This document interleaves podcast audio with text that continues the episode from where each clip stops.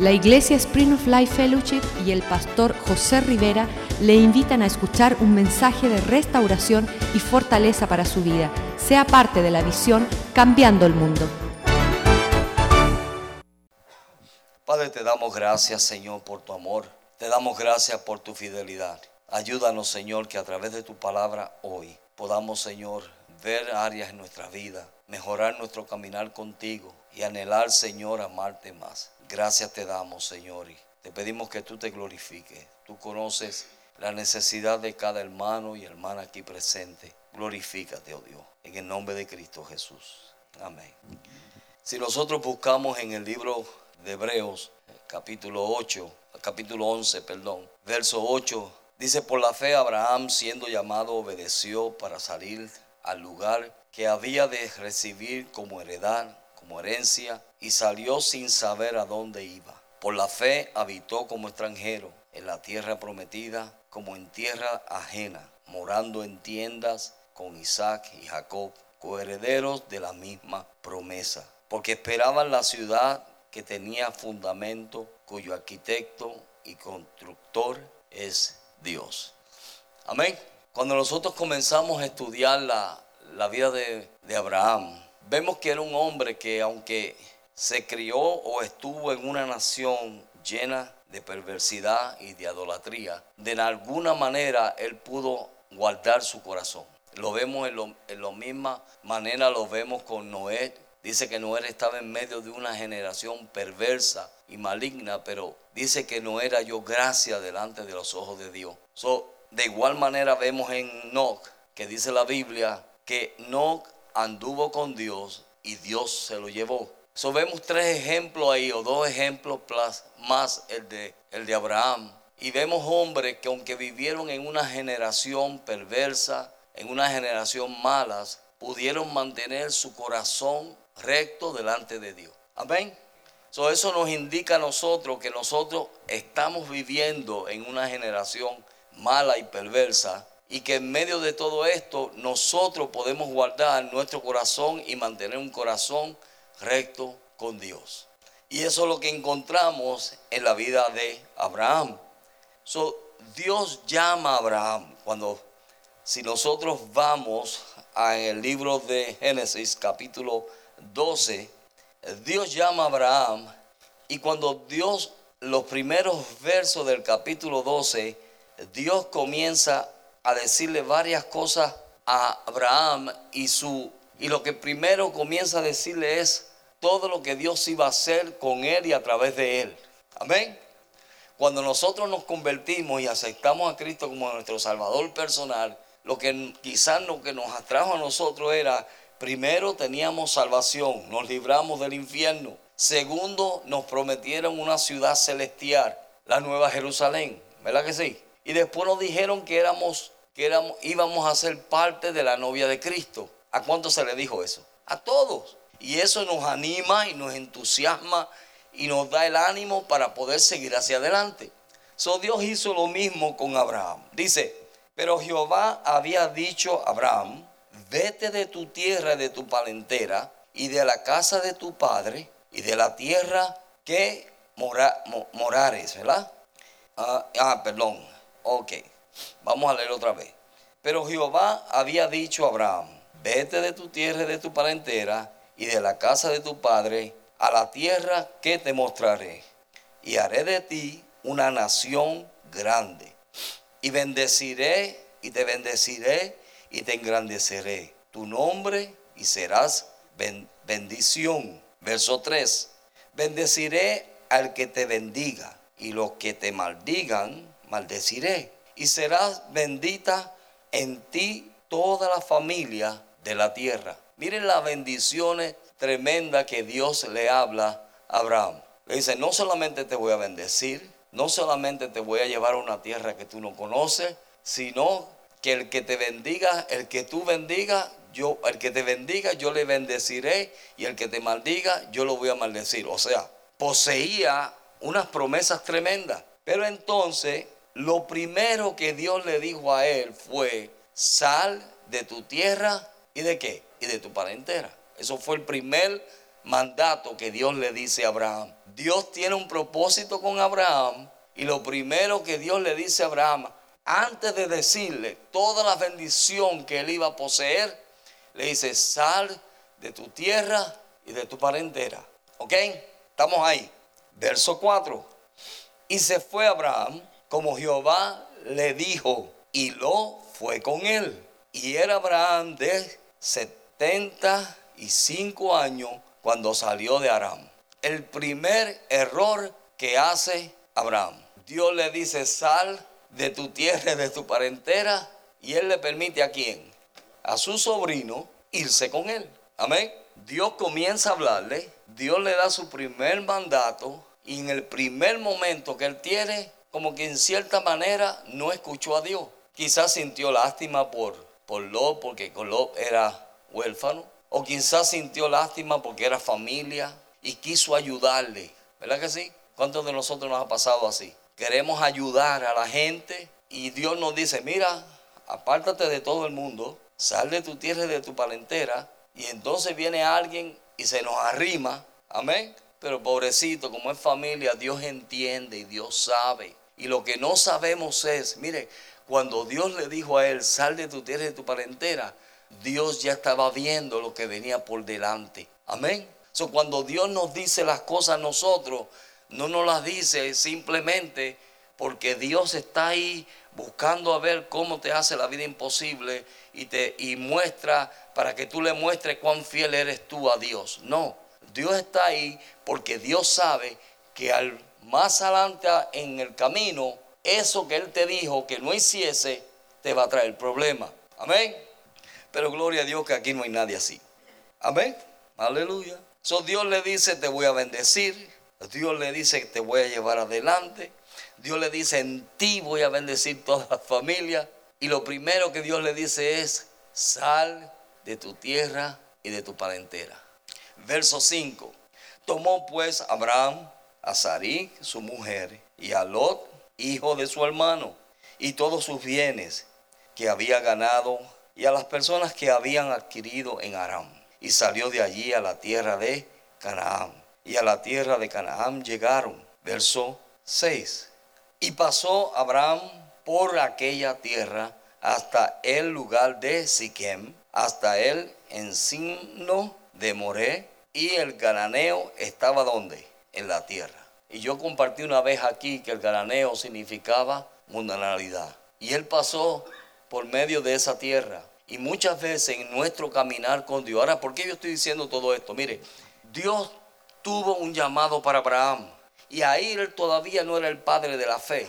Dios estaba llevándole en su caminar. Pero en ese caminar él estaba aprendiendo para poder venir a ser el padre de la fe. Amén.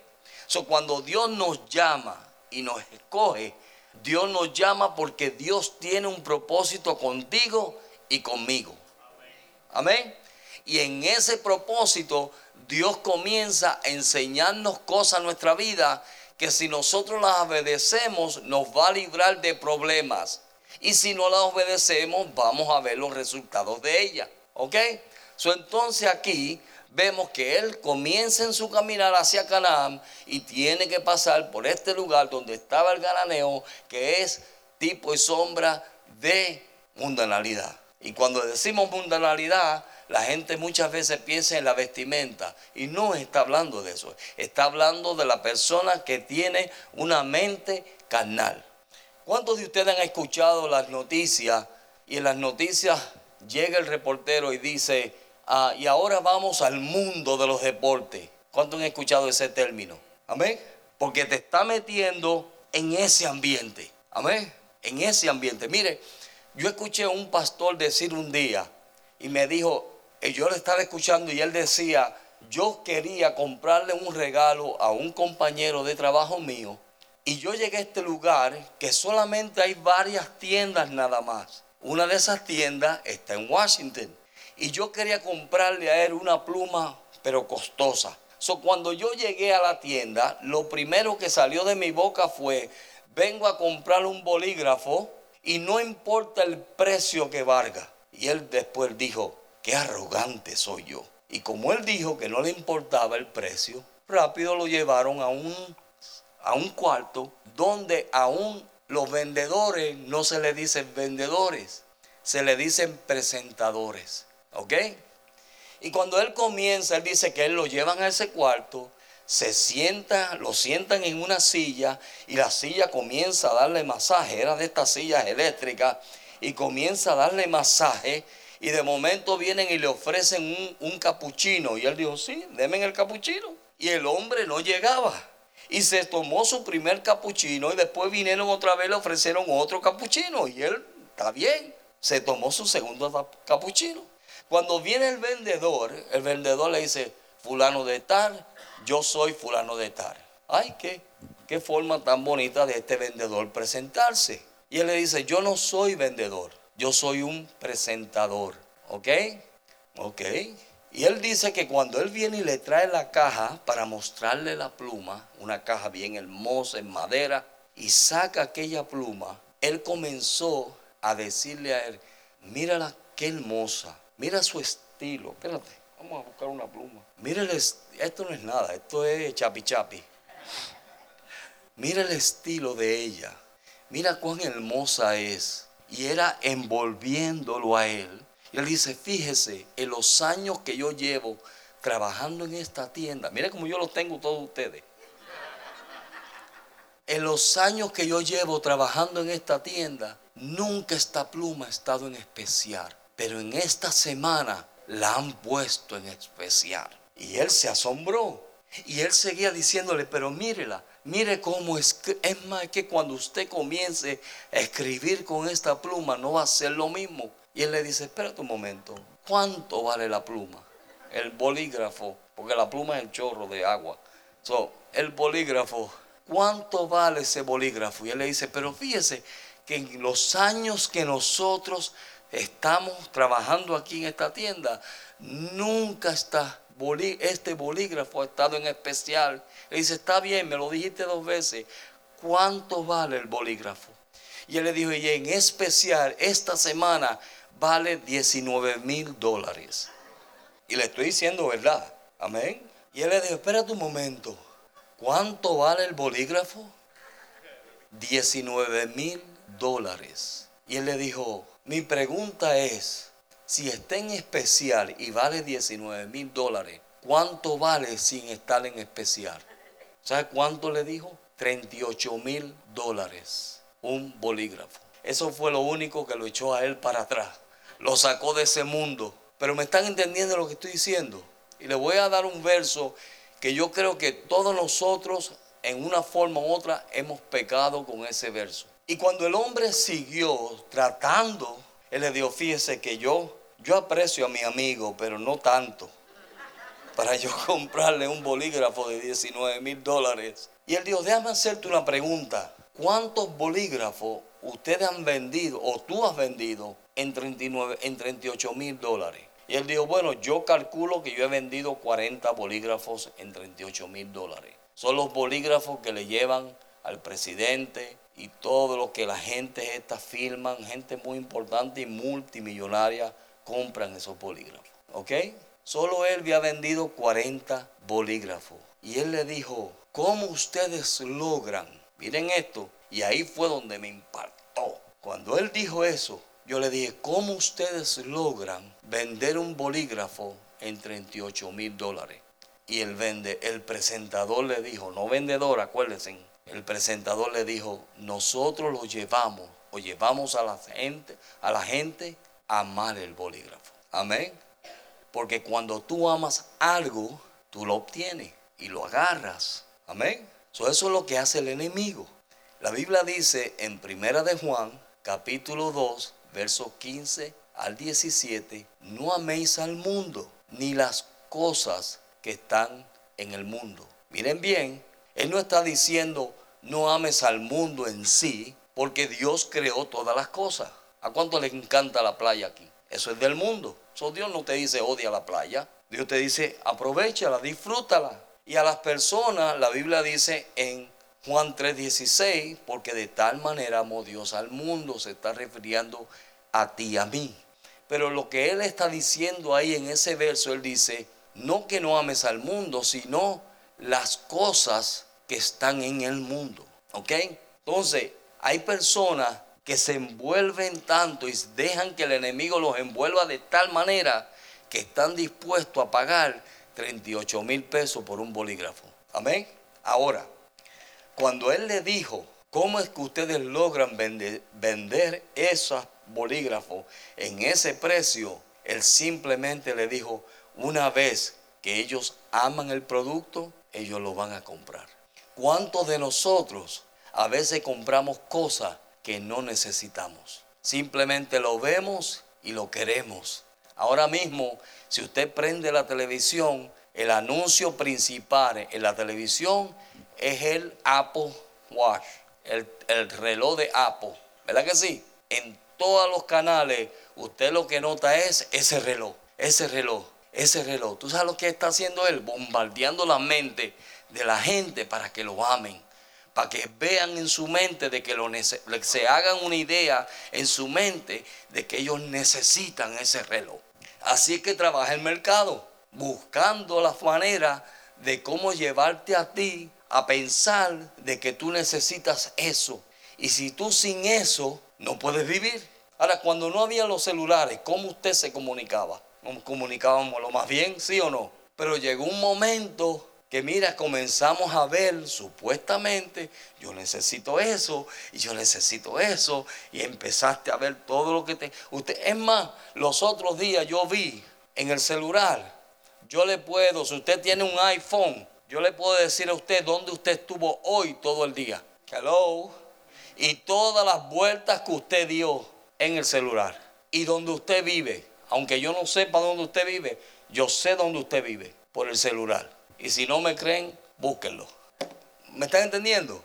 Entonces, muchas veces nos envolvemos en tantas cosas que eso es lo que quiere hacer ese espíritu mundano. Ese espíritu mundano es cautivar nuestra mente y hacerte pensar a ti y a mí que nosotros no podemos vivir sin eso. Y hay gente que tiene los garajes llenos, que no le cabe una cosa más, pero tienen que comprar algo más. Es más, a mi gente me ha regalado cosas que nunca la han abierto. Hello. ¿Cuántos de ustedes tienen cosas que nunca han abierto, pero la compraron? Mira, alábalo que Él vive. Alábalo. Entonces tenemos, tenemos nosotros, mira, que correr de eso. Cuando este pastor testificando eso comienza a decir eso y aquel hombre le dijo, mira, es simple, simplemente llevarlo a que ame lo que le estoy ofreciendo. Ahí lo tengo, lo agarré. Y uno comienza a pensar, yo lo necesito, lo necesito, no lo necesito, lo necesito, lo necesito.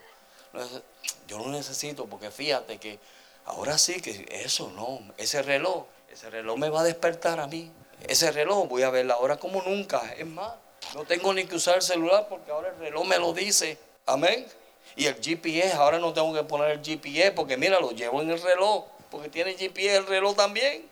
Y entonces buscamos toda la forma para nosotros mismos. ¿Cuántos de ustedes se han logrado convencer de que necesitan algo que realmente usted no necesita? Y después que lo compra, es como el niño Usted ha visto a los niños que se quieren, mami, yo quiero eso, mami, yo quiero eso, y papi, yo quiero eso, y, hacen un pataleo, y el papá viene y se lo compra, lo tienen, y al otro día tú lo ves tirado, ¿o no? Pero usted sabe qué? Que muchos de nosotros somos igual, amén. No, yo tengo que tener eso, uh, eso sí, eso es para mí. Y no duermes pensando de cómo voy a hacer, espérate, ¿qué no pago hoy para guardar, para ¿Qué no pago hoy para poder hacer esto? ¿O qué no pago hoy para hacer aquello? Cuando vienes a ver, tienes un enredo en tu cabeza pensando de cómo vas a ahorrar o cómo no vas a pagar la luz este mes, porque si pagas la luz entonces no puedes guardar para comprar lo que quieres comprar. Es un espíritu mundano. Amén. Y si alguna vez te ha pasado eso, quiere decir que te rendiste a ese espíritu de mundanalidad. Lo que no necesito, tengo que tenerlo. Y eso no es lo que Dios quiere. Por eso, en primera de Juan, Juan dice, no améis al mundo ni las cosas que están en el mundo. Porque si alguno ama al mundo, el amor del Padre no está en él. Miren el peligro. Cuando nosotros comenzamos a rendir nuestro corazón a esas cosas, o amamos a uno o amamos al otro, pero a los dos no los podemos amar. Amén. Seguimos. ¿En qué verso íbamos? Vamos a ver si ustedes saben. En Génesis 12, en Canaán, ¿verdad? Vamos a ver. Y pasó Abraham, ok, verso 7. Y apareció Jehová a Abraham y le dijo, a tu descendencia te daré esta tierra.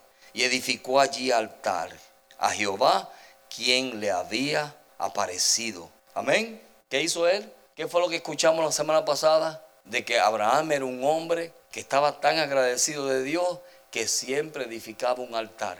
¿Ok? Siempre estaba adorando a Dios, dándole gloria a Dios, honra a Dios. Verso 8. Y luego se pasó de allí a un monte al oriente de Betel, que significa casa de Dios. ¿Ven? Betel es casa de Dios. Estaba en la presencia de Dios y plantó su tienda y teniendo en Betel al occidente y a Ay al oriente y edificó allí que altar a Jehová en medio de la presencia de Dios y en medio de ruinas, que es lo que significa hay, en medio de ruinas, ¿qué hizo él? Mire, edificarle un altar a Jehová, adorar a Dios, glorificar su nombre. Y luego Abraham partió de allí, camino y yendo a dónde? Hacia Negev, que significa tierra seca. Ve que tuvo sus experiencias. Pero entonces lo que me voló la cabeza a mí en este capítulo es lo que viene después. Porque nos habla tanto a nosotros. So, mire, primero Dios le dice, sal de tu tierra y de tu parentela y se lleva a quién? A su sobrino. Segundo, hablamos de la, del espíritu de mundanalidad, de cómo lo que quiere es envolvernos. Verso 10 dice, y hubo entonces hambre en la tierra y descendió Abraham a Egipto para morar allá, porque era grande el hambre en la tierra. Verso 10, ¿verdad? Son un hombre que Dios le dijo, sal de tu tierra y de tu parentela. ¿Qué es lo primero que hacemos cuando las cosas se ponen difíciles? Comenzamos a desviarnos y a ir donde Dios no nos ha dicho a nosotros que vayamos. ¿De qué nos habla a nosotros Egipto? Del mundo, del brazo humano. Maldito el varón que confía en el hombre. Amén. Verso 11. Mire lo que dice. Y aconteció que cuando estaba para entrar en Egipto, dijo a Sarí su mujer, he aquí, ahora conozco que eres mujer hermoso aspecto. Hmm, oye, él no había visto eso antes. Amén. Él no había visto que su esposa era bella. ¿Cuándo fue que lo vio? Cuando comenzó a acercarse a Egipto. Y cuando comenzó a acercarse a Egipto y le dice a ella, oye, tú eres bella, tú eres linda. ¿Cuándo fue que Adán y Eva vieron que estaban desnudos? Cuando pecaron. Cuando se apartaron del mandato de Dios. Mientras tanto, ellos no sabían que estaban desnudos. Pero cuando desobedecieron a Dios, comenzaron a ver su desnudez. Este hombre, cuando se desvía un poco por causa de la necesidad, no dejes que la necesidad te haga desviar a ti del propósito de Dios. Amén. Nosotros no podemos tomar decisiones por necesidad. Tenemos que tomar decisiones en la voluntad de Dios. Amén. Porque Dios dice que Él suplirá todas nuestras necesidades. ¿Me están entendiendo, verdad? Estoy yendo verso a verso para que ustedes vean lo que nos sucede muchas veces a nosotros. Y este hombre, por necesidad, tomó una decisión de ir hacia Egipto a buscar ayuda. Maldito el varón que confía en el hombre. Amén.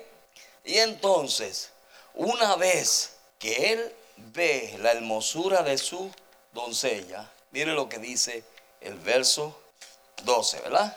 Y cuando te vean los egipcios dirán, su mujer es, y me matarán a mí y te ah, reservarán la vida. Miren esto, en ese momento se vieron dos cosas ahí. Un egoísta y segundo, comenzó a tener miedo por su propia vida. Él nunca había sentido eso antes, pero cuando comenzó a desviarse en el plan que Dios tenía, comienzan los temores a meterse y comienzan a venir cosas que no deben estar en nosotros.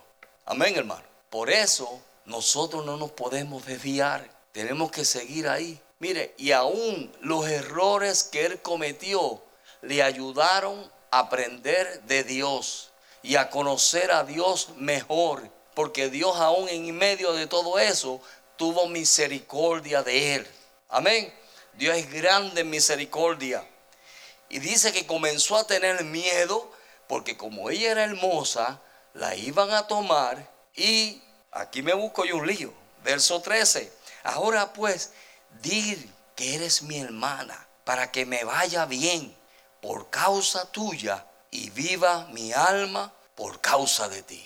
Y ese verso les va a volar la cabeza a ustedes. ¿Tú sabes por qué? Porque él dijo la mitad de la verdad. ¿Cuántos de ustedes han dicho la mitad de la verdad? Vienen a uno, pastor, fíjense que yo estoy pasando por esto y esto y tengo esta situación y esto y lo otro, ok. Y tú piensas que esa es toda la historia. Y cuando va, y cuando, y cuando va y comienzas a escudriñar, tú solamente sabes un capítulo de esa historia. Y hay 20 capítulos más de esa historia. Y tú dices, espérate, ¿y esto? Pero esto no era así. ¿Alguna vez usted ha dicho la mitad de la verdad? No mentí, no mentiste, pero simplemente no quisiste dar todos los detalles. ¿Ah? ¿A cuánto le ha pasado eso? Ponga el diablo en vergüenza. Dile, Satanás, mira, tú me engañaste una vez a mí. Y decimos la mitad. Y eso fue lo que hizo Abraham. Pero ¿por qué él hizo eso? Por el temor que había en su vida de perder su vida. Y el que trata de salvar su vida, ¿qué sucede? La va a perder. Amén. Y eso es una enseñanza para nosotros. Oye, no trates de ganar, de, de, tratar de salvar tu vida porque la vas a perder. La vas a perder. Mejor sé sincero y dir toda la verdad. ¿Por qué digo que él dijo toda la mitad de la verdad? Porque lo que dijo era verdad, pero no explicó la verdad completa. Amén. Verso. Ahora pues di que eres mi hermana, para que me vaya bien. Miren, miren qué descarado, miren qué tremendo era. Dile a esta gente que tú eres hermanita mía, ¿ah? para que me vaya bien. La preocupación de él no era si ella era hermana o no era hermana, era de que me vaya a mí bien. Amén. Bien. Yo tenía una parejita una vez en una iglesia donde yo estaba, que todo el mundo veía mal, la, mala era la esposa. Y era tremenda, ella era tremenda, anyway.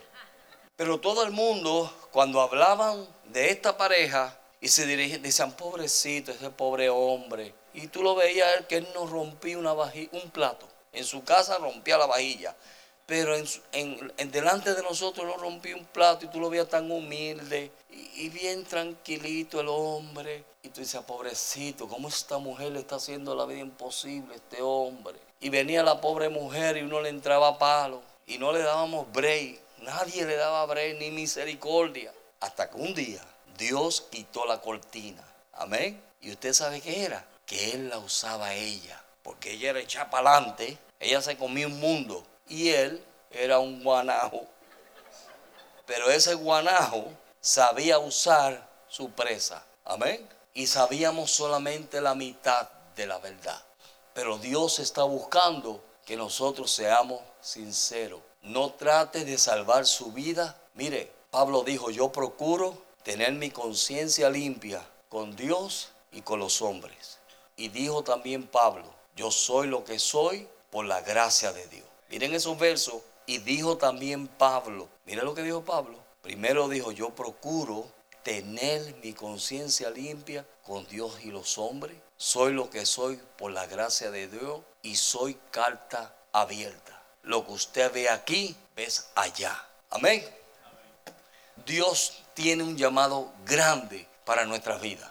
Lo que Dios le dijo a Abraham, Dios nos lo ha dicho a nosotros en cierta manera. Eso mismo que Dios le prometió a Abraham, nos lo ha prometido a nosotros. Pero ¿qué Dios quiere de nosotros? Mire, salte de tu tierra y de tu parentela. Ay, que lo voy a ayudar. Ajá, te tiraste un dolor de cabeza encima. Que después tú dices, pero Dios mío, ¿y qué yo hago en estos?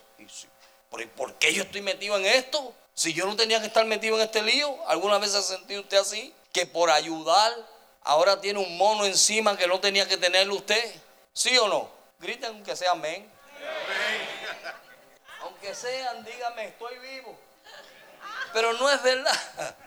No es verdad eso que por querer ayudar y por querer mostrar misericordia, porque si no nos van a decir que Dios, ay, Dios es amor. Y Dios, yo estaba hablando los otros días con una persona, ay, ustedes juzgando siempre, pero Dios es amor. Yo, ok, déjalo ahí, que Dios es amor. Y después vienen donde uno y le dicen, pastor, usted no sabe lo que yo estoy pasando. Ah, yo te lo dije, pero como Dios es amor, amén.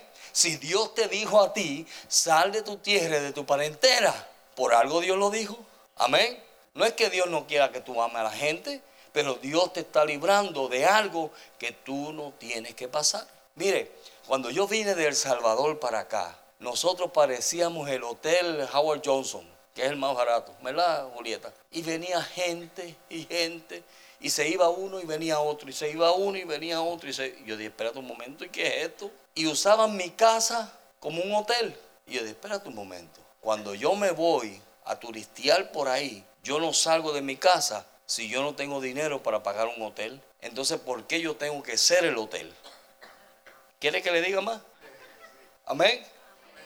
Ay, hermano, es que, oye, vienen para Disney y vienen a Miami. Entonces se van a gastar todo el dinero con Disney y a mí no me da ni para beber café.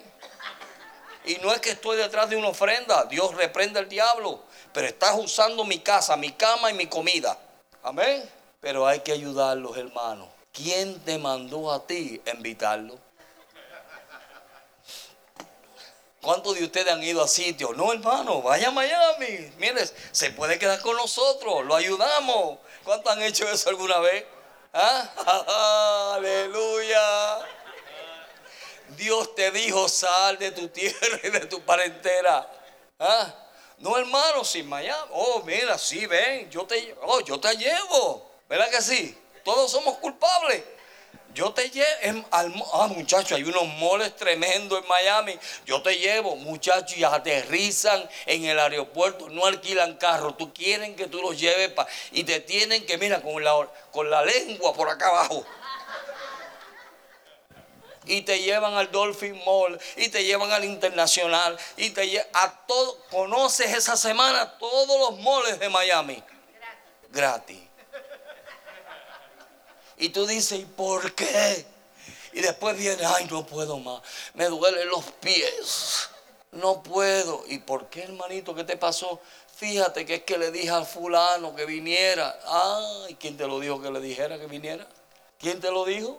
Si Dios te dijo, sal de tu tierra y de tu parentela. Amén. Sal, sal, suéltalo, mira. Y mira lo que pasó. El pobre Abraham después tenía el dolor de cabeza de que Lot se le hace una de las de él, se le mete en Sodoma. ¿Y qué tiene que hacer Lot? Y lo ¿Quién mandó a Abraham a meterse en ese lío? Si tú no te, Dios te estaba tratando de librar. Y Dios muchas veces nos trata de librar a nosotros de los líos pero queremos ser tan misericordiosos. Es más, queremos tener más misericordia que Dios. Y a veces estorbamos, escúchenme bien, a veces estorbamos la obra de Dios en la gente, porque tú estás metido en el medio, salte del medio. Aleluya. Alaba lo que él vive. Amén. Y el pobre Abraham llega allí y ya él estaba, que dijo, uh, estos egipcios sí que me van a hacer la vida imposible a mí y me van a matar. Comenzó a temer un hombre que había escuchado a Dios hablarle. Un hombre que Dios mismo fue el que le llamó. Ahora está teniendo miedo y tratando de escapar por su vida. Simplemente porque no dijo toda la verdad. Sea sincero. Que no vayan a descubrir sus verdades por otros medios. Amén. Queremos, muchachos, tú no conoces ese pastor. sí, para no poner otro ejemplo, déjame ponerme yo mismo. Pero es así.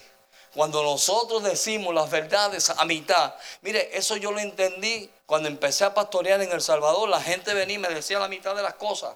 Y yo me metí en una de líos.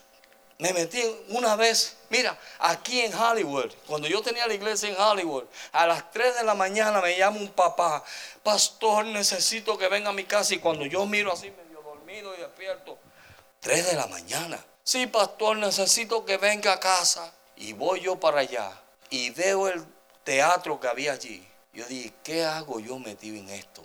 ¿Qué hago yo metido en este lío? Si esto no me, no me importa a mí. Él es el papá, no soy yo. Yo no tenía que meterme en eso. Amén.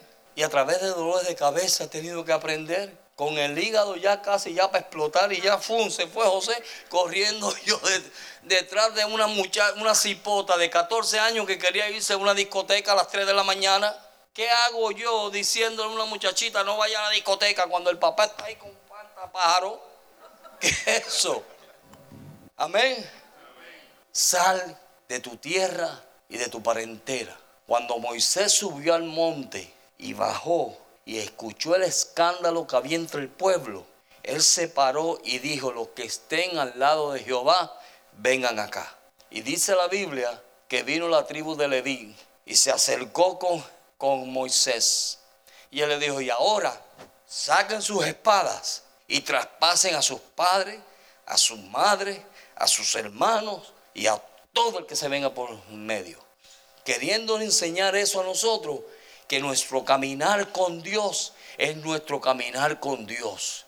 Y que nadie te puede impedir a ti tu caminar con Dios. Y mucha gente lo que viene a veces es, es a robarte tu tiempo, a robarte tu bendición y a robarte las bendiciones que Dios te ha dado a tu vida. Eso es. Muchas veces el mismo diablo los envía. Y si tú no eres sabio y si tú no tienes un espíritu de discernimiento para discernir las cosas, mira, vas a dejar que el diablo venga y te robe tu bendición. Oye, a mí me pasaron cosas increíbles y tuve que hacer un paro, pero un paro radical.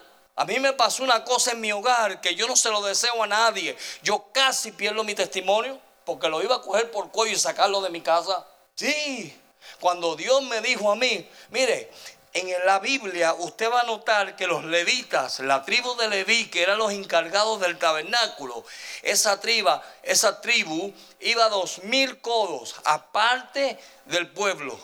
Amén.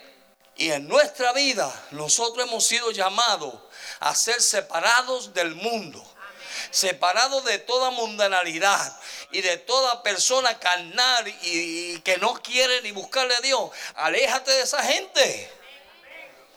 Dios nos ha llamado a eso. Él dice, mi pueblo va a ser un pueblo santificado. ¿Y qué es lo que significa santificación? Apartarse para Dios. Pero muchas veces no lo cogemos en serio y estamos jugando con Dios.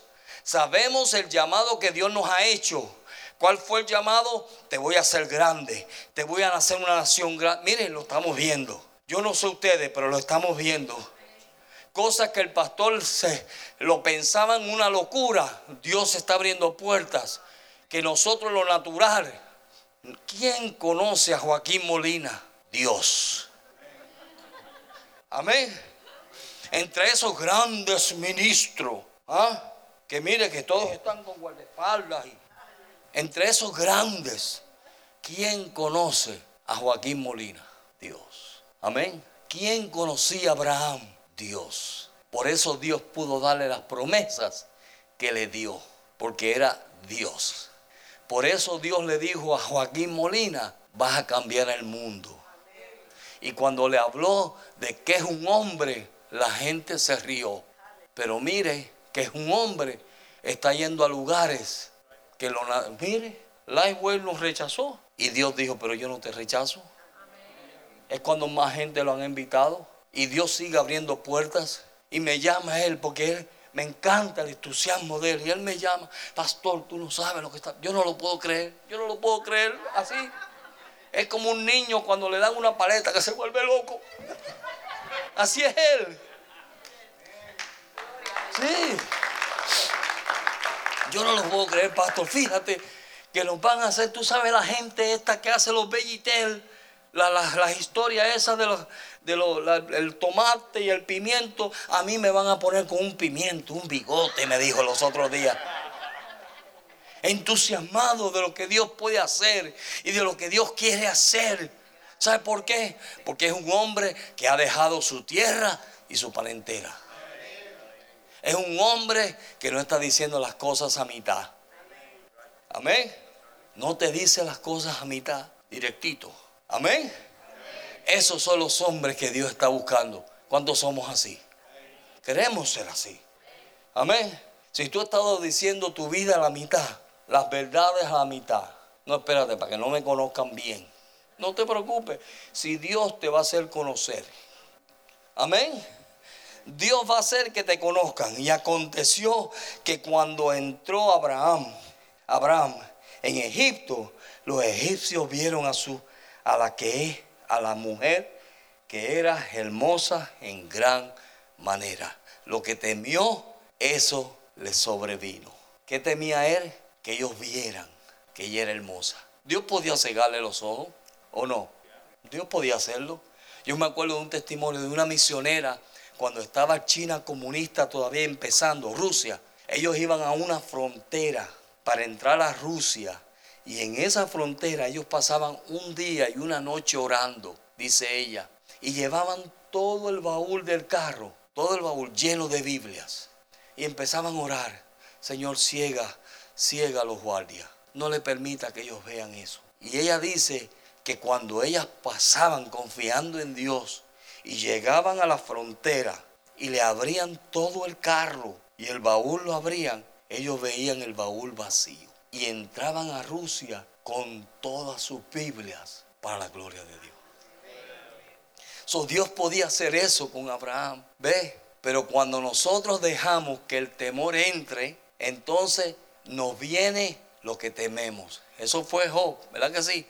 Job iba y hacía su sacrificio y decía, por si acaso, por si acaso ellos pecaren, por si acaso pasa algo. Y hay gente así, ay mi hija, cuidado, que no te vaya a pasar, ¿y por qué me va a pasar algo a mí? Tú has visto a la gente cuando te dicen eso, hija, ten cuidado por ahí, que no te vaya a pasar algo. Oye, reprenda eso, saque eso de su boca. Amén. ¿Cuántas de ustedes lo han dicho o, ustedes lo han dicho? Mami, me voy, voy para la escuela. Está bien, hija, Dios te bendiga, pero cuidadito por ahí, que no te vaya a pasar nada. ¿Y por qué le va a pasar algo? Si Jehová acampa alrededor de los que le temen y los defiende. Amén. Dios bendecirá nuestra salida y nuestra entrada. Eso dice la Biblia o no. Entonces, vamos a confesarle eso. Vamos a confesarle eso cada vez que un hijo de nosotros o en nuestro esposo nuestra esposa sale. Mire, empóngale las manos y dile, Señor, bendice su salida y su entrada. Manda tus ángeles alrededor de él. Y Dios lo guarda. So, él comenzó a temer y por su temor pasó lo que él temía. Y ellos la vieron y vieron que era un pollito. Amén. Dijeron, uh, y esta nina dice, y entonces la vieron, lo, ah, verso 15, ¿no? O 16, 15. También, ah, también la vieron los príncipes de Faraón y la lavaron delante de él. Y fue llevada la mujer a casa de Faraón. E hizo bien Abraham por causa de ella. Mire eso. Y lo tuvo y tuvo y él tuvo ovejas, vacas, asnos, siervos, criados, asnas y camellos. Mas Jehová hirió a Faraón y a su casa con gran plaga por causa de Sarí, mujer de Abraham. ¿Mm? Verso 18. Entonces Faraón llamó a Abraham y le dijo, mire la pregunta, ¿qué es esto que has hecho conmigo? ¿por qué no me declaraste que ella era tu mujer? ¿Por qué no me dijiste toda la verdad? En otras palabras, el juicio de Dios ha venido a mí por culpa tuya. Ve hermano, cuando nosotros no decimos toda la verdad. Y mire, le voy a decir, él le dijo la verdad, la mitad de la verdad. ¿Por qué? Porque Sari era hermana de él por parte de padre, no por parte de madre. En Génesis 20, verso 12 lo dice. Búsquelo ahí. Génesis 20, verso 12. Dice, y a la verdad también es mi hermana, hija de mi padre, mas no hija de mi madre. La tomé por mujer. Amén. So él le dijo la verdad, la mitad de la verdad. Amén. Y cuando nosotros nos decimos toda la verdad, ¿qué fue lo que hizo Faraón? Le dijo, oye, ¿por qué tú no me dijiste la verdad? Mira lo que me está pasando a mí ahora. So, por eso nosotros tenemos que ser sinceros, porque en nuestras medias verdades personas pueden ser perjudicadas. Cuando nosotros no somos claros en nuestro caminar, damos la impresión de que es lo que no es. Amén. Cuando usted no es claro y usted dice mitad de verdad, usted me está diciendo a mí algo que realmente no es. Y eso fue lo que pasó aquí. Y cuando eso pasa, yo voy a creer algo que no es. Amén. ¿Alguno de ustedes le ha pasado eso? Que la gente viene y le dice algo y usted le cree. Usted dice, ah, ok, está bien. Pero después cuando usted se entera de todo el cuadro, dice, espérate, esto no es como me lo dijeron. Aquí hay otras cosas, aquí hay otra situación, aquí hay otro problema. Y si yo me meto en esa situación, yo voy a ser perjudicado. Yo voy a ser a un maldito. Por eso es que el apóstol Pablo dijo, mira, no pongan manos con ligereza para que tú no seas partícipe de los pecados del otro. Hay gente que le encanta estar poniendo manos. Mire, a mí yo no ni que me ponga las manos cualquiera a mí. Ay, hermanos, ven para que oren por nosotros. No, si yo tengo mi pastor, mi pastor puede orar por mí. Yo conozco la vida de él. Amén. Pero es así. Cuando usted dice la verdad de esa mitad, se perjudica a usted y perjudica a otros. Y eso no era lo que Dios quería para Abraham. Dios le estaba enseñando en todos sus errores de que él podía ser un hombre mejor.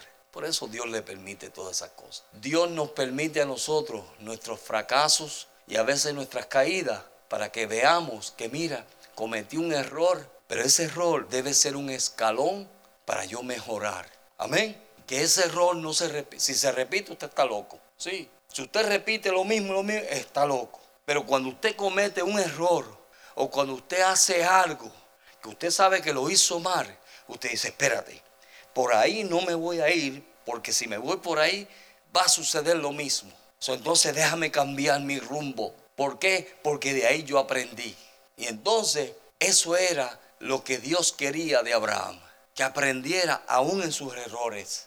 Y Dios lo siguió llevando. Y no vamos a seguir más en eso, pero Dios lo siguió llevando y llevando y siguió cometiendo errores hasta que un día que hizo una decisión firme por Dios. Amén. Porque Dios te va a llevar, mira, hasta pedirte, hasta lo menos que tú piensas que Dios te va a pedir. Señor, yo quiero consagrarme a ti. Ok. Yo quiero más de ti. Gloria a Dios. Amén. Señor, yo quiero conocerte mejor. Amén. Me vas a conocer, no te preocupes. Señor, pero ayúdame, Padre. Ayúdame, Señor. Está bien, yo te voy a ayudar. Señor, tú sabes lo que yo anhelo, conocerte. Está bien. Y entonces Dios comienza, mire, tú me quieres conocer, ven, vamos a conocerme. Y te pasa por el agua y no te ahogas. Y te pasa por el fuego y no te quemas. Señor, te quiero conocer. Está bien. Y te sigue pasando y pasando y pasando. Hasta que un día te declara Padre de la fe. Amén. Hasta que un día Él te pone el sello y te dice, pasaste la prueba. Había una multitud que seguía a Jesús, pero no era la multitud. Habían doce que le seguían, pero no eran los doce. Habían tres, pero no eran los tres. Había uno que se acercó al corazón de Dios. Amén. Vamos a inclinar nuestro rostro. Yo no sé si Dios te habló hoy. Yo simplemente cumplí con lo que se me encomendó. Pero si Dios te habló, dile, Señor, como Abraham tú me llamaste. Como Abraham tú me has dicho las bendiciones que tienes para mí. Como Abraham tú me has dicho, Señor, de cómo voy a ser de bendición a todas las familias de la tierra. Pero ayúdame, Señor, a no apartarme de ti, a no desviarme, a ser sincero, Dios. No decir las verdades a mitad. No dejar que temores vengan a mi vida. Ayúdame a no querer salvar mi vida, Señor. Ayúdame, oh Dios. Tú eres un Dios fiel. Tú eres un Dios bueno. El primer mandato que tú me dijiste, Señor, fue sal de tu tierra y de tu parentela. Sal de todo lo que te vaya a impedir acercarte a mí. Todo lo que te vaya a impedir caminar conmigo, caminar este camino. Sal de eso. Tómame de la mano, Dios.